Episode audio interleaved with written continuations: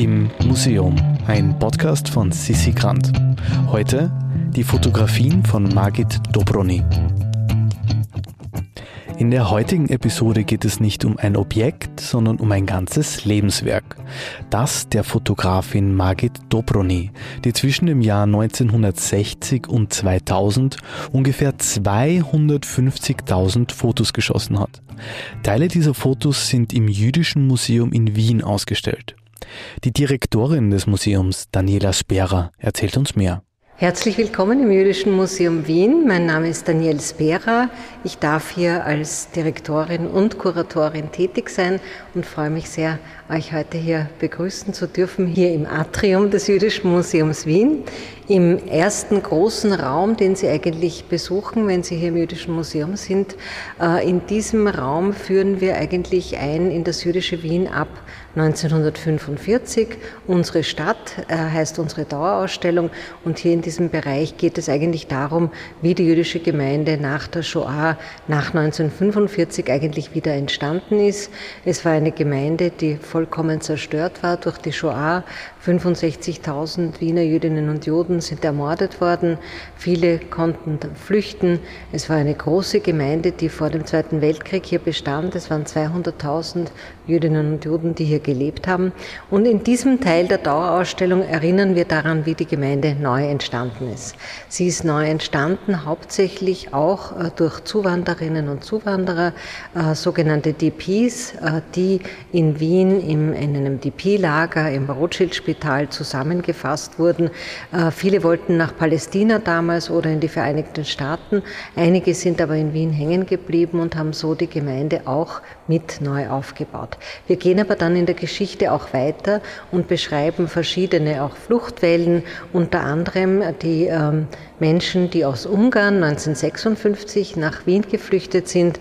Und hier haben wir eine Vitrine, die sich mit Margit Dobroni beschäftigt. Margit Dobroni äh, war eine Ungarin, eine ungarische Jüdin, die 1956 im Zuge der Revolution in Ungarn nach Wien geflüchtet ist. Sie hatte drei Kinder, war alleinerziehende Mutter und äh, musste Geld verdienen. Und sie hatte ein bisschen Erspartes mit und hat sich eine einen Fotoapparat gekauft. Das ist etwas, was heute ganz antiquiert wirkt. Äh, aber mit diesem Fotoapparat hat sie begonnen, die jüdische Gemeinde zu fotografieren äh, und ist auf alle Feste und Einladungen gegangen, meistens uneingeladen und hat so äh, die gesamte Gemeinde eigentlich durchfotografiert von 1960 bis zum Jahr 2000. Also da sieht man, dass sie mit den Leuten bis ins Schwimmbad mitgegangen ist und natürlich auch zu ganz vielen äh, religiösen äh, Ereignissen, Ereignissen im Leben, im, im, jüdischen Jahreskreis. Hier sehen wir ein Foto von einer Brit Milah, äh, einer, einer Beschneidung, dann natürlich Bar Mitzvahs, Bat Mitzvahs, wo sie überall dabei war. Und sie war, sie war einfach unglaublich clever, weil zu dieser Zeit hatten natürlich nicht so viele Leute einen Fotoapparat. Ja. Also Fotoapparat war was ganz Besonderes. Das kann man sich heute gar nicht mehr vorstellen, wo jedes Handy eine fantastische Qualität hat an Kameras. Äh, und sie hat diese Fotos gleich ausgedruckt, also ausgearbeitet, ausgedruckt, hat sie in ein Kuvert gegeben mit einem Erlagschein und hat sie den Leuten nach Hause geschickt. Ja. Und die Fotos waren sehr, sehr teuer, aber man konnte dann mit ihr auch handeln. Und jeder war natürlich begeistert, schau wie schöne Fotos. Und dann hat man sie natürlich gekauft. Und das war eine geniale Verkaufsidee von ihr.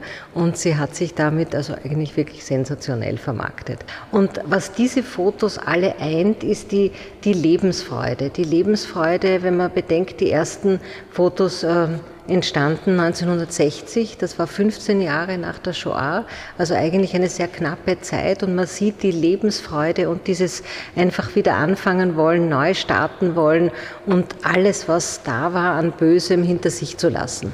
Und deshalb haben diese Fotos eine unglaubliche Kraft. Und ich denke mir, sie war damals sicher für viele Leute eine Nervensäge, aber es ist eine unglaublich fantastische Dokumentation über das Leben äh, nach dem Krieg und vor allem einfach die Chronik der jüdischen Gemeinde ähm, von dem Jahr 1960 bis zum Jahr 2000. Also ist eine unglaublich spannende Zeitreise und da lade ich wirklich jeden ein, sich das unbedingt anzuschauen.